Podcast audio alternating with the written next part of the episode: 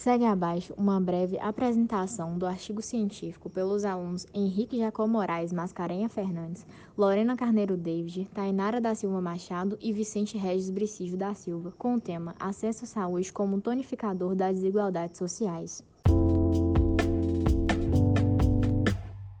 O artigo científico elaborado pela equipe versa sobre a nítida relação entre as desigualdades sociais e o consequente acesso aos serviços de saúde, elucidando como a conexão entre ambos interfere na qualidade de vida dos cidadãos.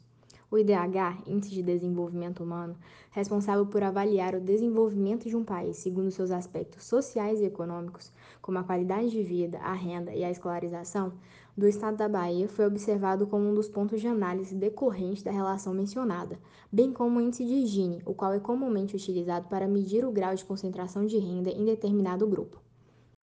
Esse índice aponta a diferença entre os rendimentos de ricos e pobres. Numericamente, ele varia de 0 a 1, embora alguns apresentem de 0 a 100, visando evidenciar os efeitos de suprimir parcialmente um direito social fundamental.